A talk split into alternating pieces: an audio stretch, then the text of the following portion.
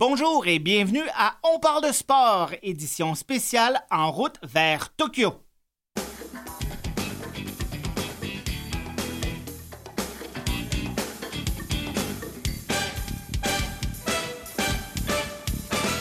Mon nom est Dominique Tremblay et je vous présente cette émission qui fait partie d'une série de six. Lors de ces émissions, on vous fera connaître une douzaine d'athlètes canadiens qui représenteront le Canada aux Jeux paralympiques de Tokyo. Après un an d'attente, les Jeux s'ouvriront dans la capitale japonaise deux semaines après les Jeux olympiques, le 24 août prochain, et se termineront le 5 septembre. un total de 4237 Paralympiens s'affronteront pour 1522 médailles dans 22 sports différents. Aujourd'hui, mon comparse de la dernière saison, Mathieu Tessier, se retrouve derrière la console et Louis Garon est à la coordination. Nos invités seront Alison Levine de Montréal en boccia et Lynn Tremblay de Magog en para-tir à la carabine.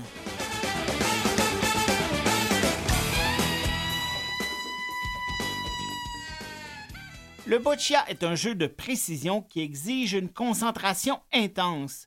L'objectif principal est de lancer des balles aussi près que possible du cochonnet. Il y a quatre catégories, dont trois sont pour les joueurs ayant une paralysie cérébrale ou tout autre euh, handicap qui s'y ressemble. Alison Levine, dans sa catégorie, est classée numéro mondial et est favorite pour gagner une médaille tant en individuel qu'en double. Bonjour Alison. Bonjour. Comment ça va? Ça va très bien, merci. Et vous? Très bien, merci. Alors, euh, quelle est ta classification en boccia? Moi, je suis dans la catégorie BC4. Um, c'est pour des personnes qui ont un, handicap qui affecte euh, quatre membres et, euh, et au niveau abdominal aussi. mais j'en ai pas le paralysie cérébrale. Donc, quel est ton handicap donc? Oh, moi, c'est un, une maladie neurodégénérative. OK. Et donc, j'ai dit dans mon introduction que tu étais une favorite tant individuelle qu'en double. Euh, c'est quelle est ton épreuve préférée? Um, c'est difficile à dire parce que honnêtement, les, le jeu de, de simple et double sont des jeux vraiment différents. Pour moi, c'est comme un jeu complètement différent. Quand j'ai commencé à jouer, j'ai préféré le double 100% euh, sans question. Euh, mais maintenant, j'apprécie les deux jeux pour, euh, pour leur différence. Puis j'ai une misère à dire laquelle j'aime mieux. Peut-être encore un peu plus le double. Quelles sont les grandes différences entre les deux pour les gens qui ne connaissent pas le sport? Ben, le sport, a toujours six balles, soit rouge ou bleu.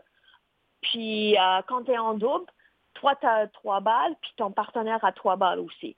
Alors, euh, en individuel, tu es sur le terrain seul, tu as toutes tes six balles, il faut que toi, tu prends les décisions, euh, tout reste sur toi.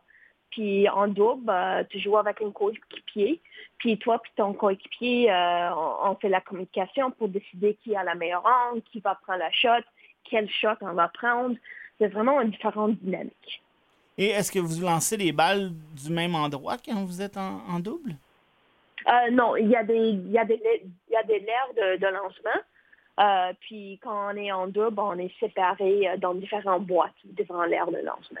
Donc, ça veut dire que les angles ne sont pas les mêmes de l'individuel en double, c'est ça? Exactement. C'est beaucoup plus difficile d'avoir un bal parfait quand tu joues en double parce qu'il il y a des différents joueurs dans des différentes boîtes. Alors, pour couvrir chaque angle, c'est très difficile. Tu as participé euh, aux Jeux paralympiques de Rio en 2008, euh, et, euh, mais à Tokyo, maintenant, ça va être tout complètement différent. Donc, tu es classé numéro un au monde dans ta catégorie. comment tu approches les, les Jeux à Tokyo? C'est vraiment vraiment des jeux différents, des jeux spéciaux. Euh, on ne peut pas cacher ça à cause de la pandémie. Euh, ça fait presque presque deux ans que j'ai pas euh, que j'ai pas compétitionné en boccia. Alors, si, si tu me parlais il y a un an, avant les jeux, quand quand on était supposé d'y aller, je vais dire que oh, je suis complètement prête, je suis à top, top niveau, je suis full concentrée. Honnêtement, c'est plus le cas. je suis juste très contente d'aller quelque part, puis de compétitionner. Que ça, c'est mon, vraiment mon objectif, c'est de, de, profiter de l'expérience. Ça ne dit pas que je vais je ne vais pas euh, laisser tout sur le terrain puis essayer mieux de, de, de remporter un médaille ou deux. Mais ça va être des jeux très différents. Comment, euh, comment on se prépare euh, pour des jeux quand tu as dit que ça fait un, an et demi que tu n'as pas compétitionné? Um, c'est on, continue de l'entraîner euh, le plus possible, même avec les, mesures sanitaires et la distance sociale. Euh, mais moi, euh, je mets beaucoup focus sur le, le mental. On sait que physiquement, peut-être je ne serai pas au top top de mes capacités, mais où je peux travailler plus que, que d'autres athlètes sur la préparation mentale, puis vraiment pour moi, ça va dire de, de, rester calme, puis profiter de l'expérience euh, là-bas et, et, de m'enlever, d'enlever un, peu de pression euh, pour me dire que c'est pas tout. L'objectif, c'est pas 100% aller les médailles, aller les médailles, aller les médailles. C'est, on sait qu'il va y avoir d'autres tournois dans, dans le futur. Puis juste d'aller jouer, relax, puis profiter de l'expérience. Puis comme ça, j'ai en, général, j'ai, les meilleurs résultats quand je joue comme ça. Donc, l'aspect mental en boccia compte, d'après toi, pour combien de pourcentage dans, dans la partie en général? Probablement 90% euh, euh, au, même, même plus. Euh, honnêtement, à, à, la niveau élite, on a presque tous les mêmes capacités physiques de jouer. Où ça fait la différence, c'est dans ta résilience euh, mentale. Quand tu fais une erreur, parce que c'est un jeu, on va faire des erreurs, comment tu fais pour que ta prochaine balle va être euh, un meilleur balle? Comment tu es, capable de, faire un choix sur le terrain, euh, analyser, décider et exécuter dans une période de 15 secondes. Et est-ce que tu penses que le niveau mental est important à cause du niveau d'handicap de chacun des athlètes ou si c'est juste à cause du type de sport? Je pense que c'est plus le, type de sport. OK. Euh, puis, euh, je veux revenir à, la dernière compétition. Je pense que c'était en novembre 2019 euh, au Portugal. Euh, c'est à ce moment-là que vous avez confirmé le Canada avec tes partenaires Marco Dispaltro et Liane Suebanou, que vous avez confirmé votre participation euh, pour Tokyo. Puis c'était comme un peu la compétition de la dernière chance. Et puis vous avez fait une performance euh, phénoménale. Est-ce que tu peux en parler puis la décrire? Comment ça a été? Oui, si je me souviens, non, je me souviens très bien je pense que c'était euh, au moins six, mois avant, euh, à cause de mon classement euh, international, on savait que moi, je serais présent au jeu. Mais vraiment, j'ai eu peur d'y aller et pas participer au jeu avec mes coéquipiers. Pour moi, c'était quelque chose de très important. Alors, c'était un peu stressant parce que cette année-là, en 2019, on a quand même eu des, médailles, mais probablement trop de médailles de bronze, pas assez de médailles d'or. Puis on a travaillé beaucoup plus euh, sur le chimie dans, dans l'équipe, donc communication, notre, euh, notre euh, des, petites choses vraiment plus mentales que, que, que techniques, que tactiques.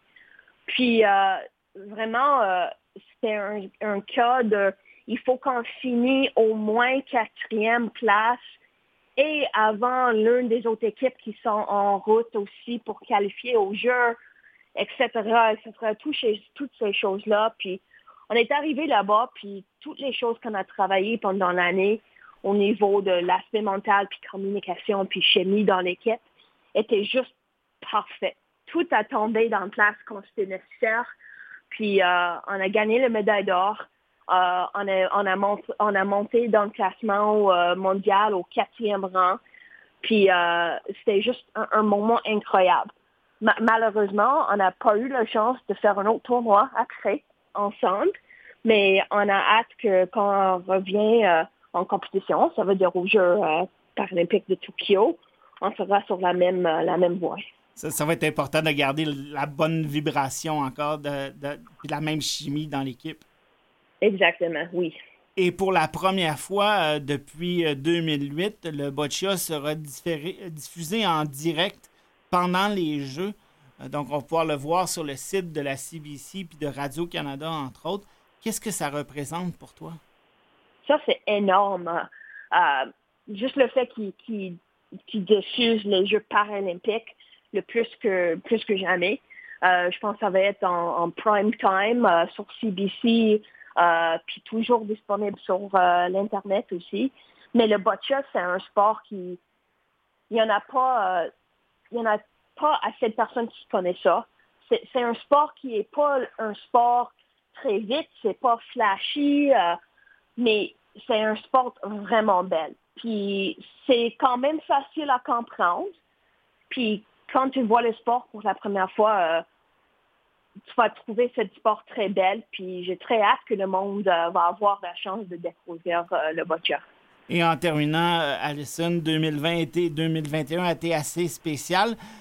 quelle chanson représente bien ton état d'esprit peu de temps avant le départ pour le Japon? moi, c'est probablement le Fighter par euh, ou j'oublie euh, c'est qui, mais le fighter, parce que c'est un son vraiment, euh, une chanson vraiment que ça montre la résilience et combien de fois tu vas tomber, tu vas toujours, vas toujours te lever. Ben, je là, on va s'aider parce que j'ai pas le mémoire des noms, mais c'est Jim quelque chose, quelque chose, quelque chose. Tu sais, ce que ça... Ah oui. Oui, Jim Class Heroes. Jim, Class Heroes. Donc, on va l'écouter la chanson et je te souhaite bonne chance à Tokyo. Merci beaucoup. Merci, au revoir.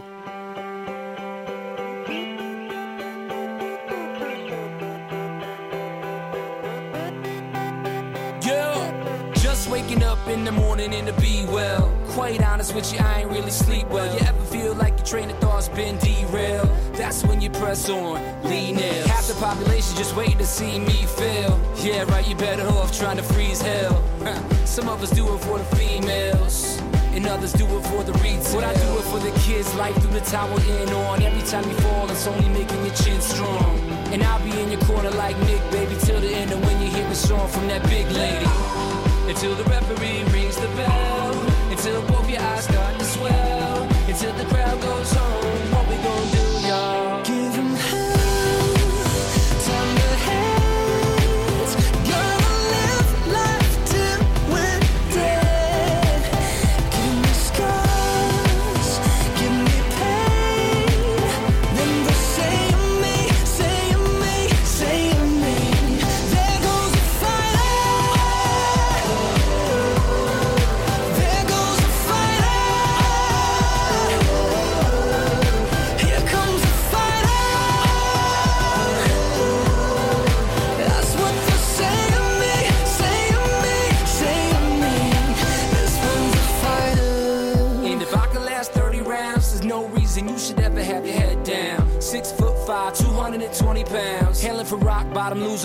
Nothing town. Textbook version of a kid going nowhere fast. And now I'm yelling, kiss my. It's gonna take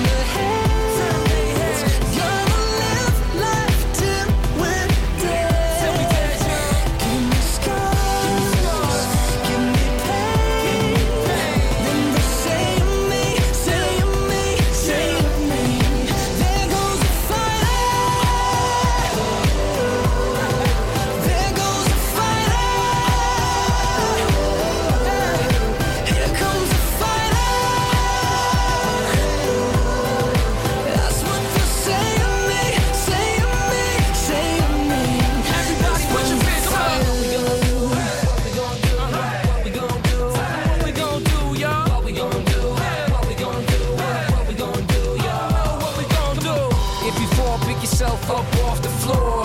And when your bones can't take no more, just remember what you're hear, plus I know I'm a damn sure.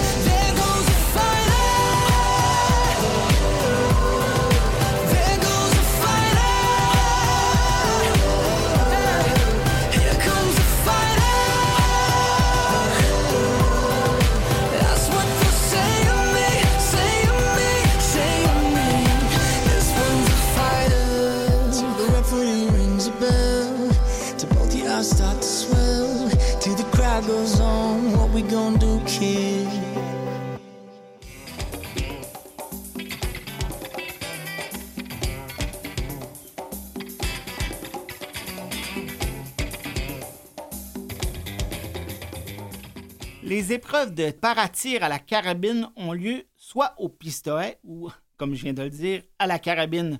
Il y a deux catégories pour le sport. SH1 pour les concurrents qui n'ont pas besoin de support de tir et SH2 pour ceux qui utilisent un support de tir pour soutenir le poids de l'arme à feu.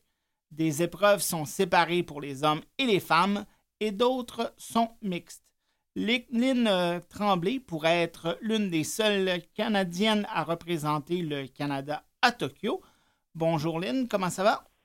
Bonjour Dominique, ça va très bien, merci beaucoup. Alors, euh, pour toi, quelles seront euh, tes épreuves à Tokyo? Euh, en fait, si je suis si je suis sélectionnée, je vais participer d'emblée à trois épreuves, c'est-à-dire euh, le tir couché. Ça, ça veut dire que j'ai une table de tir et mes coudes sont appuyés sur la table de tir. L'épreuve debout, là, ça paraît un petit peu paradoxal, malgré le fait que je suis en fauteuil, c'est que c'est une épreuve j'utilise une table de tir, mais les coudes ne sont pas appuyés. Donc, il n'y a pas d'équilibre et la stabilité est extrêmement difficile. Et aussi, ça, c'est à la carabine à air comprimé et également euh, la compétition de carabine à carabine 22. Donc, euh, et quelle est votre classification? Euh, moi, je suis présentement deuxième meilleure tireuse au monde.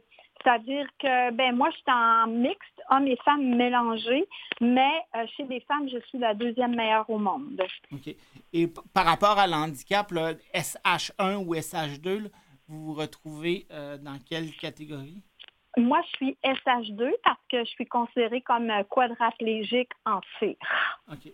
Donc, et vous êtes euh, classé deuxième au monde, mais euh, au moment de l'enregistrement de l'émission, euh, vous n'êtes pas encore officiellement qualifié euh, pour les Jeux de Tokyo. Est-ce que vous pouvez expliquer qu'est-ce qui s'est passé?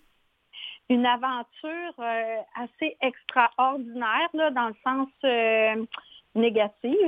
C'est-à-dire que euh, deux semaines avant ma qualification qui devait avoir lieu au Pérou, euh, mes deux carabines euh, ont brisé.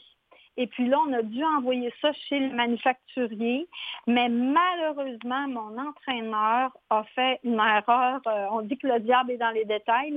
Il s'est trompé dans l'adresse d'envoi des carabines, et puis mes carabines se sont perdues. Et puis pendant deux semaines, ça a été un cauchemar là, de courir après les carabines, essayer de les retrouver. Et puis après deux semaines, on les a retrouvées, mais beaucoup trop tard là, pour la compétition. Alors euh, j'ai dû canceller là, avec une immense, une immense, une immense colère et une immense tristesse euh, ma compétition de qualification Pérou. Mais là, on est en attente euh, de la commission bipartite qui sélectionne des athlètes, qui donne des laissés-passer à certains athlètes euh, pour pouvoir participer tout de même aux Jeux de, de Tokyo. Mais, mais grâce à, à ton classement mondial, ça devrait euh, quand même assez bien. On se croise les doigts? Oui, on se croise les, on, se- on se croise les, do- les doigts, malgré qu'ils vont en sélectionner seulement deux euh, dans le monde euh, au complet pour, euh, pour euh, 16 disciplines. Alors, est-ce que je vais être de ces deux parmi les 16 disciplines? Ça, l'histoire, on va la connaître un petit peu plus tard. Je devrais le savoir au pourtour du 9 juillet. OK. Donc, Tokyo pourrait être vos troisième, tes troisièmes Jeux paralympiques. Vous avez participé en 2008 et en 2012, mais dans un sport différent. C'était quel sport? En tir à l'arc. Pourquoi avoir changé de sport? Euh, ben, pour deux raisons. Premièrement, euh, j'avais une blessure euh, au dos. Et puis, euh, étant donné, euh, moi, je suis atteinte d'une maladie évolutive. Et étant donné l'évolution de la maladie, euh, ça devenait de plus en plus complexe pour moi d'étirer l'arc. Et puis, j'ai été, euh, j'ai été euh, disons, euh, euh, l'équipe nationale de tir à la carabine euh, m'ont approché pour parce qu'ils cherchaient une femme au Canada qui serait capable de faire les critères et puis de l'équipe nationale de tir à la carabine. Et puis j'ai commencé le tir à en- le tir à la carabine au mois de novembre 2014 et euh, au mois de juin 2015, je battais le record américain. Et puis après, ben, ma carrière a débuté de cette façon-là. Ça s'est fait très rapidement. Et puis avec les avantages que l'équipe nationale de tir à la carabine m'offrait, là, je pouvais pas, euh, pouvais pas refuser une, une belle offre comme ça. Puis je suis tombée en amour avec le tir à la carabine. Et puis aussi parce que ça devenait complexe avec le tir à l'arc, euh, je vivais certaines difficultés. Euh, vous savez, dans le dans le il y a des bonnes choses, mais il y a de la politique aussi beaucoup. Et puis là, je vivais une relation de pouvoir avec ma fédération. Donc, c'est pour ça que j'ai décidé de, de sauter et d'aller euh, vers le tir à la carabine. Une fédération, j'ai été très, très bien accueillie et je me plais beaucoup en tir à la carabine. C'est quand même des, des, des sports quand même similaires. Il faut, viser une cible avec un- un objet. Euh, comment s'est passée euh, la transition entre les flèches et les, et les balles? Euh, je dirais que ça s'est très, très bien passé parce que ce sont deux sports similaires au niveau mental. Parce que c'est des sports où est-ce que le moment présent est extrêmement important. On ne peut pas penser au plomb ou à la flèche qu'on a tiré avant. On ne peut pas penser à ce qu'on va tirer après. Il faut vraiment être concentré sur ce qu'on fait présentement, sur le projectile qu'on tire présentement. Et je dirais que c'est ce qui m'a le plus c'est le lien entre les deux sports parce que rendu à un certain niveau, euh, quand on est dans le top 5 mondial, les points se ressemblent beaucoup, beaucoup, les résultats se, se ressemblent beaucoup, puis je dirais que c'est une question de conditions. Là. Il y a une journée, il y en a un qui va moins bien, un qui va un petit peu mieux. Donc, les cinq euh, top mondiaux, on, se partage le podium d'une Coupe du Monde à l'autre. Mais, euh, mais je dirais rendu là, c'est vraiment là, une question de préparation mentale, c'est ce qui est le plus important. Donc, moi, j'ai un préparateur mental qui est exceptionnel, que je me permets de nommer, Claude Webster, qui est extraordinaire et qui m'amène au plus haut, euh, vers les plus hauts sommets, je dirais. Et à quoi ressemble euh, un entraînement pour euh, le tir à la carabine? Euh, c'est très complexe. Ça se divise en trois, en trois sections. Il y a la préparation physique. Donc, je fais environ une quinzaine d'heures, de préparation physique par semaine. La condition physique est, extrêmement importante. La préparation mentale, je dirais que c'est environ 1h30 par jour. Et puis, je tire 360 plombs par jour, qui équivaut à peu près à 5 heures de tir par jour. Plus, plus euh, le soin aux équipements parce que nous, on est, euh, comme on sait, là, mes carabines ont brisé. Donc, l'équipement, c'est, ça joue pour environ euh, 25 à 30% de la performance. Donc, euh, c'est, ce sont les quatre euh, volets qu'on doit, sur lesquels on doit travailler. Fait que ça fait des semaines, là, entre 40 et 50 heures d'entraînement par semaine. Alors, c'est, c'est, quasiment euh, une job à temps plein. Là. Ah oui, oui, oui. Ben, tout dépendant de tes objectifs, là, mais moi, comme je vise le, top mondial, là, ça, c'est, vraiment le. C'est un sport complexe à cet effet-là. Vous avez parlé euh, plus tôt dans, l'entrevue de, de carabine à plomb et de carabine euh, 22. Euh, quelles sont les particularités de ces armes-là? Euh, c'est pas l'arme que le chasseur va aller euh, à l'automne pour chasser le, le gros gibier ou le petit gibier. Là? Non, quel non, genre, quel genre d'arme c'est? Ben, en fait, si on parle de la carabine air comprimée, premièrement, c'est un sport qui se fait à l'intérieur sur une distance de 10 mètres. On doit atteindre là, une tête d'épingle à 10 mètres. Donc, euh, c'est beaucoup, beaucoup, beaucoup de précision. Et puis, la carabine à air comprimé, là, c'est des carabines qui sont personnalisées, qu'on va chercher. Moi, je suis allée les chercher en Allemagne. Et euh, chaque projectile qui va dans la carabine est testé pour la carabine. Donc, on n'achète pas les plombs là, chez Canadian Tower, là, si je peux me permettre de le dire. Mais euh, c'est- c'est vraiment, euh, c'est vraiment, euh, c'est des armes extrêmement sophistiquées. Ils sont considérés comme des armes à feu parce que c'est la vitesse de l'arme qui, qui, euh, qui, qui, qui détermine si c'est une arme à feu ou pas. Et la carabine 22, la complexité de la 22, c'est que c'est un tir qui se fait à 50 mètres, mais à l'extérieur. Donc, en ce moment-là, il faut apprendre à lire les vents, à lire la météo, à lire la lumière.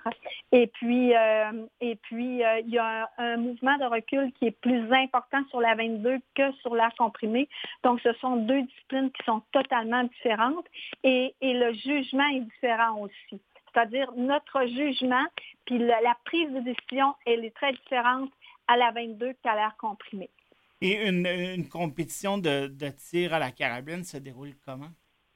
Euh, ben, disons, pour le, le tir à air comprimé, euh, on doit tirer 60 plombs. On nous, on nous alloue une heure 15 pour tirer 60 plombs. On le fait à notre rythme sur une heure 15.